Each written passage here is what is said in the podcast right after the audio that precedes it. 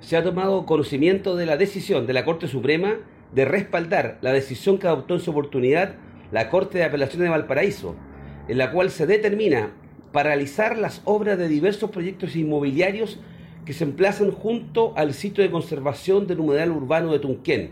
en la provincia de San Antonio. Largamente solicitadas por las comunidades y organizaciones ambientales con quienes hemos trabajado este tema en el pasado, entre ellas la Fundación Tunquén Sustentable,